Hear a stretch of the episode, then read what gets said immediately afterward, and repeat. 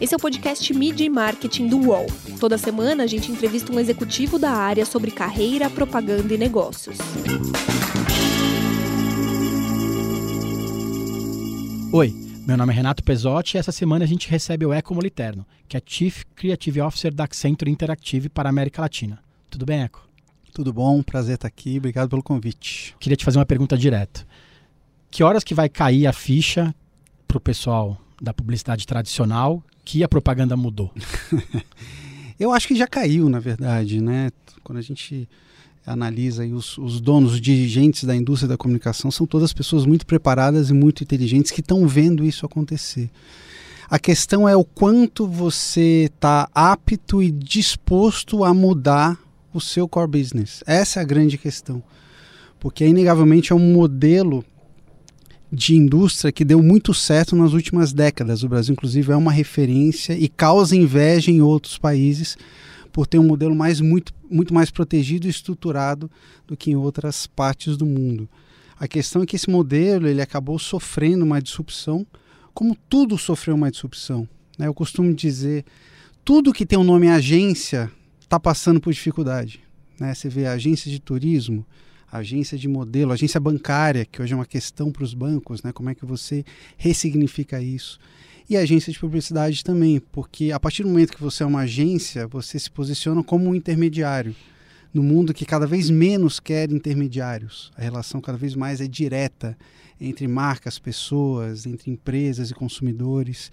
E se você está se colocando nesse meio, você tem que analisar como que você vai se manter ali, ou se você vai migrar para um dos lados que ou você migra para ficar perto do lado dos consumidores ou você migra para ficar perto do lado dos clientes, para uma das margens desse rio. Ficar no meio é que é arriscado cada vez mais. Então essa ficha já caiu. Eles sabem, né? eles analisam os números, eles veem que essa disrupção está acontecendo. A questão é para qual dos lados você vai pular e como você vai fazer isso. E outra, se você está disposto, se você ainda tem tempo e vontade de fazer essa mudança. Você acha que você falou de tempo e vontade? Algumas, algumas empresas, algumas agências têm deixado de existir por falta de tempo ou por falta de vontade? Talvez os dois, não sei. Eu acho que o que acontece, aí analisando mais é, em termos de fusões, né, que está que tá acontecendo muito isso. Eu acho que antes era um território muito bem delimitado. Né? Então o cliente tinha o above the line, o below the line, tinha minha agência digital, tinha minha agência de marketing direto, tinha minha agência de eventos. Então ele sabia qual botão ele tinha que apertar em cada momento. E cada um tinha o seu espaço bem definido, cada um no seu quadrado, né, como diz a música. A partir do momento que todo mundo começou a se posicionar como uma full service, não, eu também faço isso. Não, eu faço digital, mas também faço comunicação offline. Não, eu sou uma agência tradicional, mas eu também sei fazer digital. Eu contratei essas pessoas do digital. Não, eu também posso fazer eventos. Começou a misturar esse bolo. E aí os clientes passaram a não entender mais qual era essa combinação. Se cada um faz tudo, por que eu preciso de todas elas? E aí começou-se essas fusões, porque não faz mais sentido você ter estruturas replicadas e idênticas dentro do seu portfólio de prestadores de serviços. Então acho que aí foi por um lado uma uma ambição boa de você querer ampliar o seu escopo de atuação, mas por outro lado, a partir do momento que todo mundo fez isso, você deixou de, de, de mostrar qual é a sua capacidade específica. E aí a coisa acabou misturando um pouco. Eu acho que aí sim você entra numa nova era onde você tem que ressignificar, você tem que ter vontade de fazer isso para você conseguir encontrar de novo, reencontrar o seu cluster, sua área de atuação, no que você realmente é bom, no que você é imbatível e vai ser relevante para a vida dos clientes, mas também tem que ter né, o, o tempo para fazer isso, porque a coisa está sendo cada vez mais rápida. E hoje a gente vê até movimentos de clientes internalizando operações de criação, veículos tendo equipes de criação. Então a criação, quase de uma certa forma, está virando uma, eu não diria uma commodity que ela nunca vai ser. Né? Eu, como criativo por natureza, eu acho que ainda é o grande diferencial, né? a partir do momento que você tem tudo muito analítico, tudo muito é, programático, o salto, né, o, o, que você consegue ter de diferenciação é exatamente a ideia, é o intangível. E é nisso que a gente trabalha. Mas a gente vê esse movimento, todo mundo entendendo isso e querendo encontrar a sua própria solução. aí a coisa começa a ficar mais confusa. E sua carreira mesmo assim, né? Você começou fazendo desenho, né? Você é um, um grande caricaturista, já fez muita coisa para Veja, e aí foi se transformou num diretor de criação digital quando ainda existia isso. Como foi essa mudança? Porque a caricatura é bem do papel e aí você foi ser diretor de criação digital, né? É uma mudança muito grande. É uma história maluca, né? Que enfim envolve uma mudança de país, né? Que até então, desde sempre eu desenhei, começava, desenhava os professores no colégio, aquela coisa, eu era o caricaturista da turma, fazia as camisetas da escola, enfim. Comecei a publicar numa revista de rock, a Rock Brigade, lá atrás, de, de heavy metal, muito por influência do meu primo, André Matos, que me apresentou lá. Até que eu fui estu estudar fora, eu fui terminar o colegial na Dinamarca. Em 1995, o ano do digital, que o digital virou a, uma plataforma aberta, até então era um sistema fechado. E lá eu aprendi na escola, né? Eu sempre falo essa coisa da educação escandinava, né? Então eles viram que isso ia ser uma coisa grande e eu aprendi internet no colégio, no terceiro colegial. E eu voltei com isso na cabeça, me encantei com isso. Por quê? Porque era um sistema interativo. E desde pequeno, além de desenhar, eu também tinha um, um, hobby que depois acabou virando um trabalho remunerado, que é criar jogos. Eu sempre criei jogos de tabuleiro, muito influenciado pelo meu pai, que era um colecionador de jogos. E até então era o que existia de interativo. No mundo analógico, o jogo de tabuleiro é o que há de mais interativo. Quando eu vi isso aplicado numa plataforma digital, onde você tinha esse diálogo, você propõe uma coisa, a pessoa interage e junto você cocria o produto final, eu falei, é isso que eu quero fazer, eu quero me especializar nisso. E apostei na internet por essa vontade. Né? Eu comecei a trabalhar no digital numa época em que você apresentar uma ideia de internet, você tinha que primeiro explicar o que era a internet para depois contar a ideia. É quase como levar um anúncio impresso que você tem que ficar um tempo explicando o que é uma revista para depois mostrar o anúncio. Esse era o cenário literalmente. Né? Exato. Esse era o cenário do digital no século passado, no milênio passado, né? Se a gente for mais a fundo.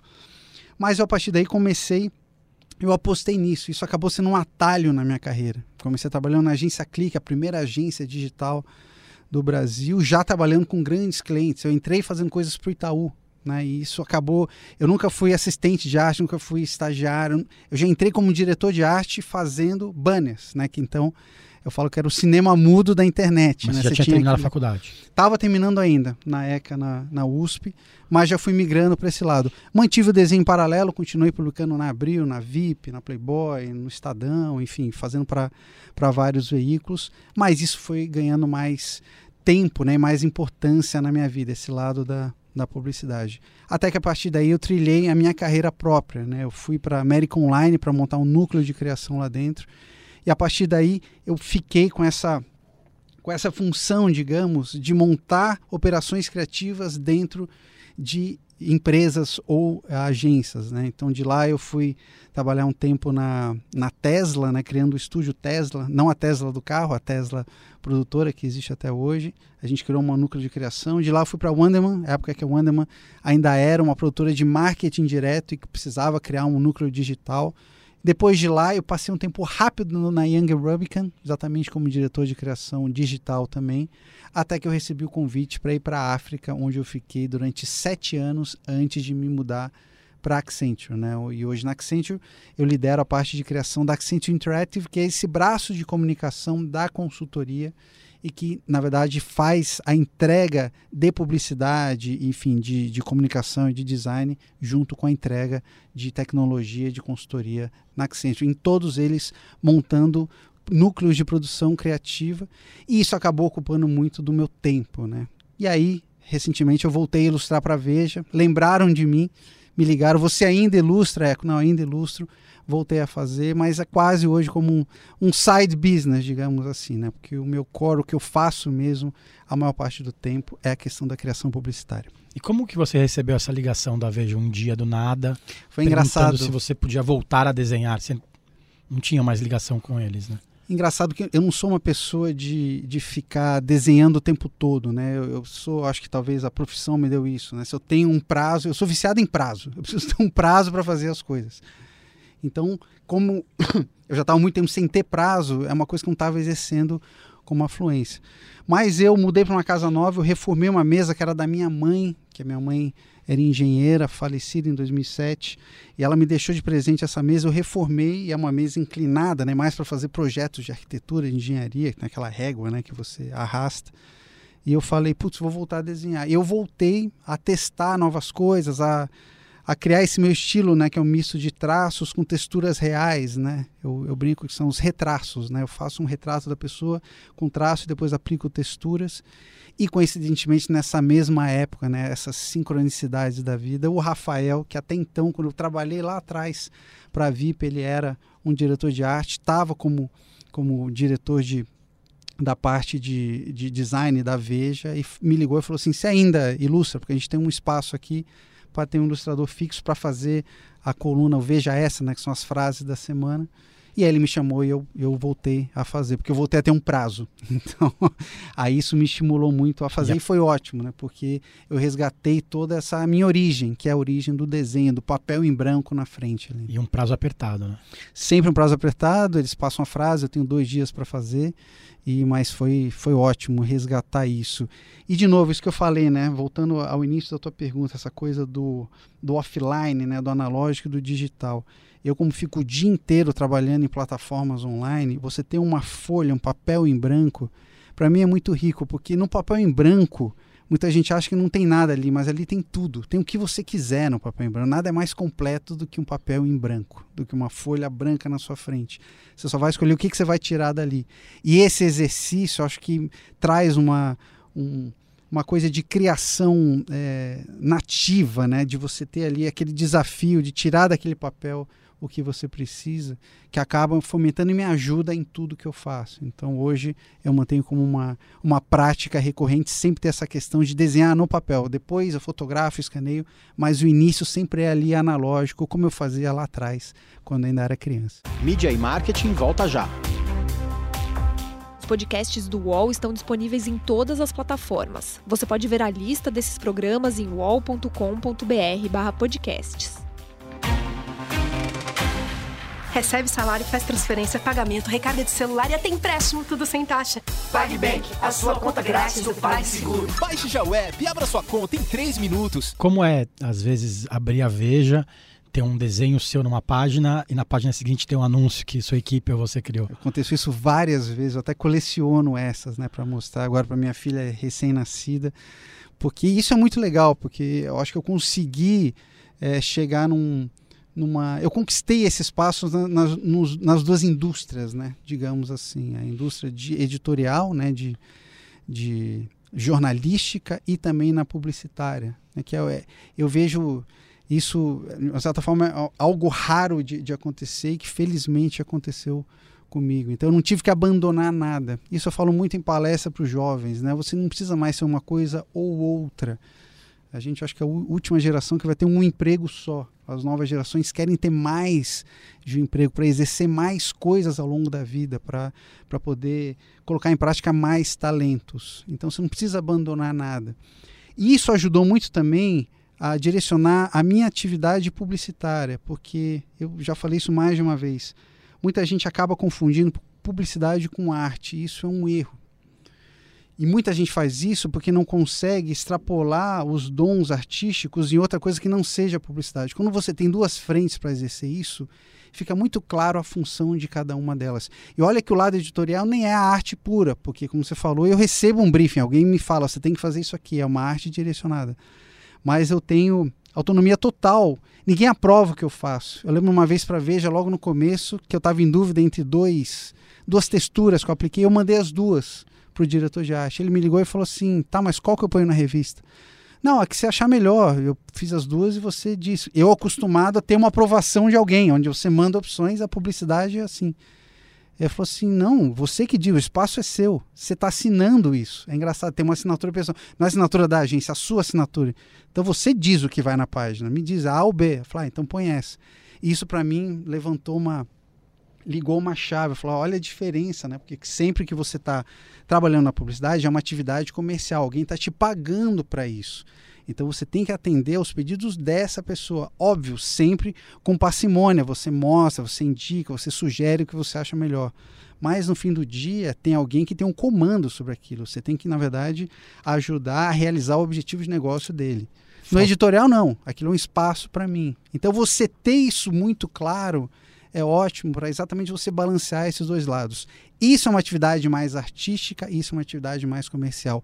Ambas são fomentadas, né? ambas são impulsionadas pelo seu talento de criar, mas cada um tem o seu espaço muito definido. Você citou um ponto importante que antigamente a gente tinha que ser uma coisa ou outra. E as gerações mais jovens, na verdade, elas precisam ser hoje cada vez mais uma coisa e outra. Ninguém consegue mais ter um emprego só ou ter apenas um expertise, né? É, aproveitando isso, você tem um curso na, você já deu um curso na Miami School sobre a vida criativa fora das agências. Queria que você falasse se existe vida criativa fora das agências mesmo. Existe e muitas criatividades diferentes. Isso é que é muito bacana, né? Eu falo que todo mundo, de uma certa forma, tem esse lado, tem um lado criativo. Você só exerce isso para práticas distintas.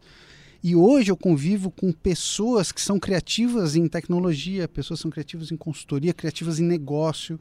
No fim, elas têm um poder de solucionar problemas dos clientes usando a criatividade aplicada ao que elas sabem fazer de melhor.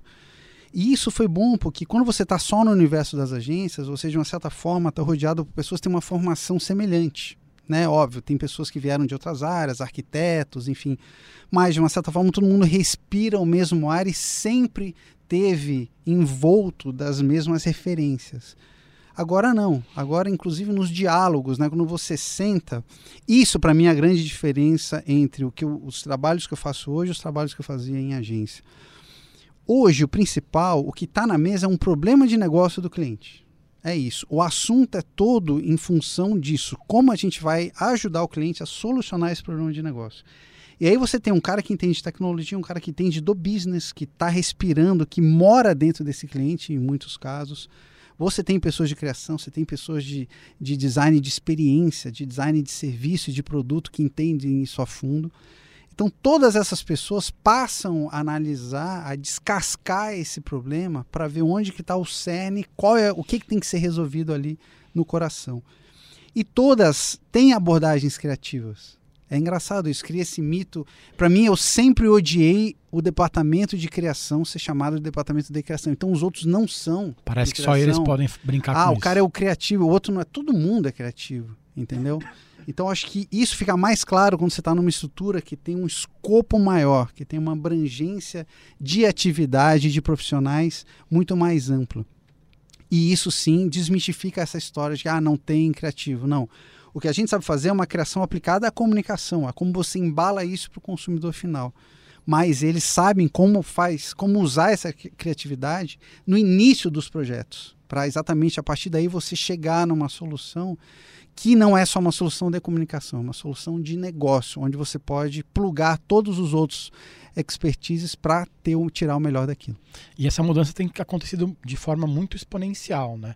Isso não deixa a gente meio meio maluco? ter o tempo todo que entender de tudo, criar coisas novas e tá sempre.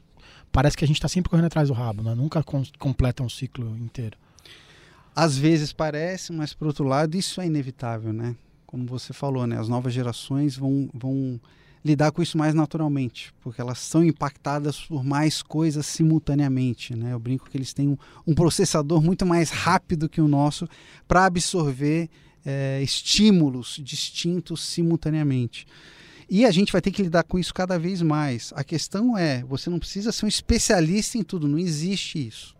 Mas você tem que saber quem acionar para aquilo. Você também querer resolver tudo. Eu acho que às vezes na agência a gente tem o ímpeto de fazer isso. Né? A agência tem por natureza ser uma, uma corrida de 100 metros raso. Você tem esse impacto, essa, você tem que resolver rápido aquilo. E nesse nesse, nessa vontade de querer abraçar e, e sair com uma solução quanto antes, você acaba, na, na verdade, é, se iludindo que você pode fazer tudo sozinho. A consultoria, por premissa, eles sabem que não é assim, que eles vão ter que acionar outras pessoas. Por isso que, por exemplo, a Accenture, até para explicar um pouco né, do histórico que eu fui para lá. A Accenture começou a fazer aquisições de empresas e profissionais de outras áreas, entendendo que para solucionar os novos problemas dos clientes, eles não podiam mais fazer isso só com consultores e pessoas de tecnologia, que são os profissionais tradicionais da, da Accenture. Então, isso fez com que, ao analisar o problema, eles fossem atrás dos especialistas que precisam estar nessa mesa para compor esse board que vai chegar nessa solução. Então, isso gera, na verdade, um, um processo que dura mais tempo. Tem uma paciência maior envolvida, é uma, é uma maratona, não é mais 100 metros raso, porque você sabe que o problema é lá na frente. Enquanto as agências estão muito em função do hoje, do presente, o que está bombando agora, qual é o novo meme, qual é a celebridade, qual é o assunto do momento, para eu embalar essa solução de comunicação para o cliente surfar nessa onda, as consultorias estão pensando lá na frente. O que, que vai estar tá bombando daqui a cinco anos? Qual é a solução tecnológica que vai resolver esse problema para esse cliente daqui a dez anos, que seja? Então, você tem uma paciência maior, uma, uma análise mais a fundo do problema, e isso te dá uma. Você tem mais fôlego para resolver e para entregar o produto final. Então, acho que essa é a grande diferença entre os dois mundos. Então, você acha que de repente o anunciante, hoje, uma grande empresa, ele precisaria ter um, uma consultoria e uma agência trabalhando em parceria, como alguns já têm, né? E vai muito também da natureza do negócio desse cliente. Para mim é claro hoje que a divisão não é mais entre clientes que têm produtos e clientes que têm serviços. Hoje eu divido isso entre clientes que precisam fazer entretenimento e clientes que precisam criar uma experiência. Se você tem um serviço, se o core business da tua empresa é um serviço, você tem que criar a melhor experiência para as pessoas que vão utilizar esse serviço. Isso que vai reter elas, isso que vai fazer elas disseminarem o seu serviço nas redes, porque hoje todo mundo é um disseminador, todo mundo é um veículo.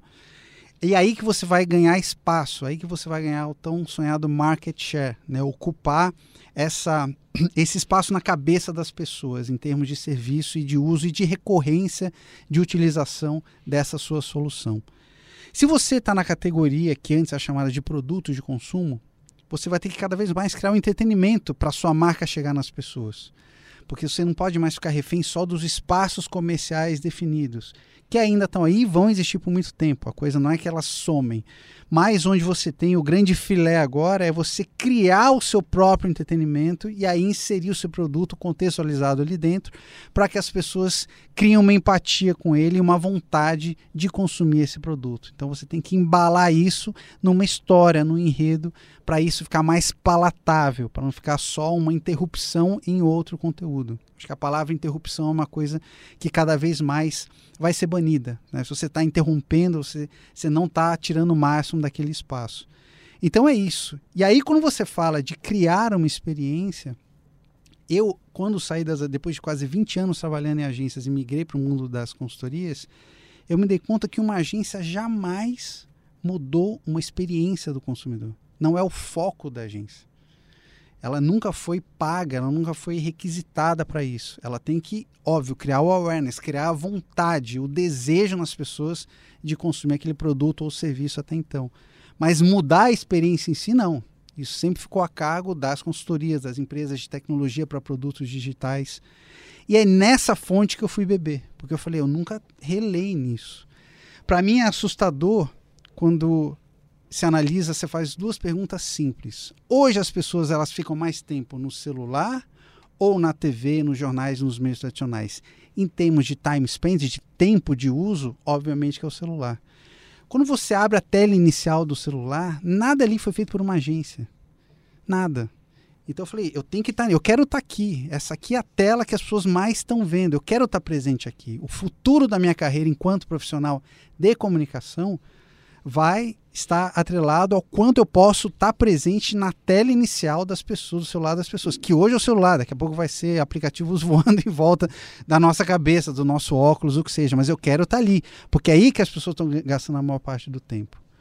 Por outro lado, as agências sempre foram especialistas em criar entretenimentos, só que com tempos e espaços limitados. Agora não tem mais esse limite. Então eu vejo aí uma, um grande espaço para quem sempre trabalhou com isso expandir a área de atuação. Que, por outro lado, é uma coisa que as consultorias nunca fizeram. Elas nunca criaram um entretenimento. Então, esse novo momento, eu acho que é a melhor síntese do que a gente vai viver daqui para frente. Entendimento é uma coisa que eu sempre fiz, eu, não só em ambientes de publicidade, mas enfim, em outras áreas. Eu quero aprender esse outro lado, para lá na frente juntar essas duas frentes. Quem juntar esses dois lados primeiro, aí vai ter uma oferta imbatível, que eu sei criar uma experiência, mas também, quando for o caso, sei entreter o alvo dessa experiência. Aí a gente consegue ter o melhor dos mundos. E o lá na frente que você fala, a gente não sabe se é daqui a dois ou daqui cinco a duas semanas. Quando isso aqui estiver indo para o ar, a gente não sabe, porque é a coisa da exponencialidade. Mas está sendo cada vez mais rápido. E vai ser cada vez mais. Então, eu, até para me resguardar, eu pulei para outro lado. Aquela analogia que eu fiz no começo de pular para um lado da margem ou para o outro, esse aqui eu já domino. Esse aqui eu tenho um bom conhecimento de 20 anos. O outro eu tenho zero. Então eu vou pular para lá. Eles estão me convidando para ir para lá para ensinar um pouco dessa parte de entretenimento e a moeda de troca eles vão me ensinar a criar experiência. Não tive dúvida, fui para lá e não me arrependo. Estou aprendendo muito, estou fazendo projetos que eu jamais imaginei que eu fosse fazer. E eu vejo que a intersecção desses dois mundos lá no futuro é o santo grau que todos nós temos que perseguir. Você teve alguma dúvida em algum momento da sua carreira de sair de uma empresa e ir para outra? Eu sempre tenho dúvidas, como todo mundo que está me escutando agora. Só o que me norteia é o quanto eu vou aprender lá. A minha bússola é isso. O meu norte é isso. O quanto eu vou aprender. E hora que eu vejo que a minha curva de aprendizado tende a crescer muito, não demora e eu vou para lá. Né? Falando um pouco da minha história que eu contei brevemente, eu comecei a trabalhar no ambiente digital. Me apaixonei pela internet na Dinamarca, vim aqui, trabalhei na primeira agência digital e fiz minha carreira toda ali. Até o momento que eu parei de aprender digital, eu já sabia tudo digital, enfim. E antes, com 30 e poucos anos, eu, eu me via mais ensinando do que aprendendo. Eu falava, eu tenho 30 anos, não era para eu estar ensinando ainda, eu quero aprender mais. O que, que eu não sei ainda? A propaganda tradicional, propaganda offline. Eu nunca tinha feito uma campanha para Globo, um, um, um, anúncio impresso de verdade, uma campanha 360. E aí eu fui para a África para aprender isso, sempre com a moeda de troca. Eu fui levar esse lado digital e a gente deu sorte de, de ter um alinhamento de planetas onde a gente fez muita coisa bacana lá no digital. Mas em contrapartida eu aprendi muito com o Nizam, com todos os profissionais de lá, como que você faz uma campanha tradicional de venda para falar com o Brasil todo, uma campanha de massa, que até então nunca tinha feito. E aí, a partir do momento que eu já tinha isso é, dentro de mim, já conseguia fazer os dois, onde mais eu tenho para aprender? Criar a experiência do consumidor, que é a grande é a grande conquista que a gente tem que ter daqui para frente. E aí eu migrei para Accenture. Então, na dúvida, eu me pergunto, onde eu vou aprender mais? Aí eu vou eu opto por essa escolha. Você pula no outro barco. Isso. Falando em outro barco, esse ano você vai estar no XSW com uma apresentação nova, né? Você Sim. tem uma temporada de apresentações. Para quem quiser, o Eco tem um, quase que uma é, é, um show cada anual, né? Ele vai passando e vai apresentando. E esse ano você vai falar um pouco sobre a emoção artificial. Queria que você desse um, um, um spoiler para os nossos ouvintes. É quem ganha a batalha entre o cérebro e o coração. Né? Queria que você falasse um pouco sobre isso. Boa, boa. Gostei da, dessa introdução. Ano passado eu tive a honra né, de ser um, um, dos poucos brasileiros a falar no palco do South by Southwest, que para quem não sabe é o maior festival hoje de inovação do mundo que acontece lá em Austin, no Texas. E eu falei sobre como ah, o batimento cardíaco está se tornando uma métrica universal e está redesenhando todas as experiências humanas, porque ele é uma validação que não depende da sua ação. Né? Cada pessoa, assim como impressão digital, assim como íris, cada um tem um batimento cardíaco único. E a partir daí você consegue validar isso sem precisar fazer nenhuma ação. Então, tudo ao seu redor passa a ser personalizado sem você ter que fazer nada, porque ele reconhece o seu batimento cardíaco.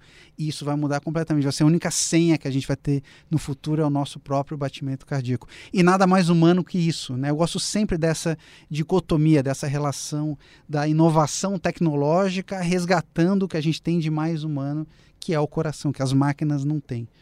E como gancho, como continuação, acho que a nova temporada, Um como você novo. falou, eu vou falar disso, né? Será que as máquinas um dia vão se apaixonar? Porque todo mundo fala de inteligência artificial, mas será que um dia vai ter emoção artificial? Uma emoção pode ser artificial ou ela é só real? É possível você mimetizar isso, né? Você fazer com que as máquinas tenham uma emoção verdadeira ou é impossível? A gente não vai saber. Então eu vou levar essa provocação lá para o South by Southwest desse ano, exatamente como uma continuação do que eu falei ano passado, que era uma coisa mais analítica, só que agora a ideia é levar isso para um outro patamar, né? Um debate que está cada vez mais recorrente e que no final é o que vai diferenciar a gente das máquinas. Né? As máquinas elas já estão pensando mais rápido que a gente. O humano não vai se diferenciar no planeta Terra por ser o ser que pensa melhor. Não, as máquinas pensam melhor. Mas a gente tem sentimentos, a gente tem né, um instinto que será que as máquinas vão ter um dia isso? Esse é o debate que eu vou levantar esse ano. Que é um pouco do grande medo das pessoas, né? As máquinas sentirem emoções às vezes mais forte do que os próprios humanos.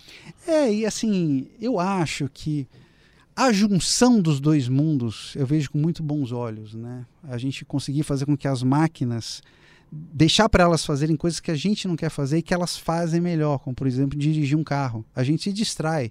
Não era para a gente estar tá dirigindo o carro. Quem se distrai não pode dirigir um carro. Né? As máquinas já dirigem avião, navio, trem, só falta dirigir carro. A gente tá, tem que estar tá no banco de trás pensando em coisas que uma máquina não pode fazer. Eu li outro dia um artigo muito bacana falando que no futuro os humanos vão ser pagos para fazer algo que as máquinas não sabem fazer, que é errar. A gente vai ser pago para errar. Uma máquina não consegue errar. Consegue pro programar uma máquina para errar, porque é uma, não é algo lógico, algo binário. E a gente faz isso em muitas inovações da humanidade surgiram de erros. Então acho que essa divisão é muito boa e a gente na verdade vai conseguir fazer uma combinação que é para mim a melhor do mundo. Né, que você ter o lado analítico, alguém pensando mais rápido para você, como a gente tem hoje as ferramentas de busca, você não tem que ficar tentando lembrar, você vai e busca, aquilo traz resultado na hora para você. E a partir daí, o que você faz com esse resultado, que aí você põe a sua criatividade, sua emoção e seu instinto, é o nosso diferencial em relação às máquinas. Então, como profissionais do futuro, a gente vai ter que entender que essa junção ela pode ser muito profícua, mais do que ameaçadora, eu vejo com bons olhos e que vai levar a gente para um outro nível. A gente vai inaugurar uma nova era de profissionais que vão ter as máquinas suportando a gente. Legal. É, eu queria que você contasse ou comentasse um case que você participou que você tem muito orgulho. Pode ser uma, um case publicitário, pode ser uma campanha específica, pode ser um desenho, uma coisa que você fez e que você tem muito orgulho até hoje. Nossa, foram muitas na carreira, né? Publici tanto publicitária como editorial. É, eu vou falar um editorial e um, um publicitário. Editorial, editorial tem muito orgulho da capa que eu fiz sequencial para Veja em 2016, final de 2016, que eu acho que até hoje é o maior espaço que o ilustrador já teve no país, né? A revista de maior circulação eram capas sequenciais. Eu fiz uma versão do Guernica do Picasso com os fatos daquele ano.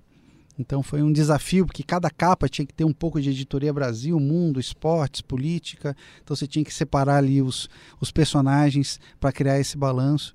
Mas ao mesmo tempo você vê isso nas bancas. É uma edição que fica duas semanas né, nas bancas, porque tem a, o recesso de final de ano. Então isso para mim foi uma grande conquista. Fiquei muito honrado de ter tido esse espaço para exercer esse meu lado editorial. Em quanto tempo você fez o desenho? Putz, eu fiquei. Eu lembro que eu fiquei de sábado a sexta-feira, eu acho, direto fazendo. Eu cheguei a ficar com a mão sangrando. E eu tinha tirado uma pinta na mão, então eu lembro que eu estava com a mão enfaixada. Foi, foi meio dramático o processo, mas foi, foi ótimo, né? Eu acho que eu nunca fiquei tanto tempo desenhando sem parar. Cheguei a ficar com a mão tremendo no final. Mas agradeço muito ter tido esse espaço. Né? Você estava de férias? Eu estava de férias, estava de férias na, na África ainda antes de ir para Accenture. E em relação à publicidade, eu acho que tem muitos cases que eu fiz de construção de marca, enfim, que eu tenho orgulho. Eu vou citar um que acabou ficando muito famoso, que é o case que a gente fez para Head Shoulders do Joel Santana que eu acho que foi a primeira vez onde esses dois mundos, né, o mundo do offline que sempre fez essa questão de criar jargões, né, de criar expressões para as pessoas assimilarem no linguajar cotidiano, a gente acabou fazendo isso com o digital. Na época ainda era a coisa do viral, o começo dos virais, né? Foi a campanha mais vista na história do YouTube no Brasil durante muito tempo, não sei se ainda é mas que é o, Utah de Brincation, né? Esse, esse trabalho que a gente fez para as pessoas tinham dificuldade de falar o nome da marca Head Shoulders e a gente trouxe o Joel Santana, né, com seu inglês macarrônico para exatamente quebrar essa barreira. Se até o Joel Santana fala, você também pode falar. Isso acabou ganhando uma dimensão muito maior, virou uma campanha, enfim, com várias peças, foi para a TV, extrapolou para todos os meios. Eu acho que até hoje é lembrada, né, como uma uma sacada para você resolver um problema que não dá para solucionar, não dá para você mudar o nome do, do, shampoo, que em inglês tem. O nome é genial, né? Ele tem uma coisa de superioridade atrelada ao uso do produto head and shoulders, né? Que em inglês é uma expressão, você está head and shoulders above, você está muito acima dos outros. Eu lembro que até um artigo do Luiz Fernando Veríssimo que fala sobre esse nome desse shampoo, que ele sempre achou genial. E se o Luiz Fernando Veríssimo está falando, quem sou eu para discordar? Mas para você traduzir para o universo brasileiro é complexo, né? Como é que você faz isso? E a gente acabou encontrando essa solução que acabou virando um dos virais, na época que os virais eram o grande desejo das marcas. Né? Foi um dos primeiros memes da vida real, na verdade. Exatamente. Um personagem da vida real. Hoje que é super utilizado, toda semana a gente vê a um... gente tem cada vez Aquilo mais. Era uma grande novidade. E é uma história muito bacana, porque foi uma entrevista que ele deu na TV, né? E isso acabou viralizando na internet. Então você tem aí uma uma integração de meios muito bacana. Um cara que era um técnico de futebol virou um, um artista, um garoto propaganda, sem falar de futebol. E a gente até põe os elementos, mas o principal ali era o inglês dele. Então, uma coisa que até hoje as pessoas comentam muito. E eu queria que você falasse um case publicitário, de preferência, que você tem gosta muito de ver, viu diversas vezes e que gostaria de ter, ter sido parte daquele, daquele time. Tem um case, ele não é do Brasil, mas é um case que eu não canso de assistir e eu, eu dou muito mérito a esse case. Foi uma das peças mais premiadas na história do Festival de Cannes, exatamente porque era um briefing muito difícil. Por isso que eu valorizo ainda mais, que é o Dumbo Way Die que era um, um, serviço de segurança dos trens na Austrália. Ou seja, se você recebe um briefing desse, fala assim, nossa, que job chato esse. Como a gente fala na, na gíria publicitária, é um job osso, né? Vou ter que roer esse osso aqui. E eles conseguiram fazer um negócio com aquela música. Explica um pouco melhor pra gente. Era um, eles criaram uma música, Dumbo Eshudai, né? Jeitos estúpidos de você morrer. Exatamente para alertar o que você não pode fazer nas estações de trem. Mas antes de chegar nisso, eles criavam situações, fizeram desenhos de personagens super bem feito, simples e ao mesmo tempo elaborado, onde eles mostrar, mostravam coisas estúpidas que você jamais faria, que senão você vai morrer. E no final, entre elas, é cruzar a linha do trem ficar perto na hora que ele está chegando, passar pela cancela a hora que a cancela está abaixada, enfim, coisas que são estúpidas também. Então, eles acabaram embalando isso de um jeito super divertido, por mais que envolva a morte, os personagens eventualmente morrem várias vezes, mas com um tom leve, com uma música que é muito que pega muito, uma, um recurso né, que a publicidade sempre usou e sempre vai usar, porque você consegue trazer a, a questão da canção né, para ajudar a memorizar a mensagem.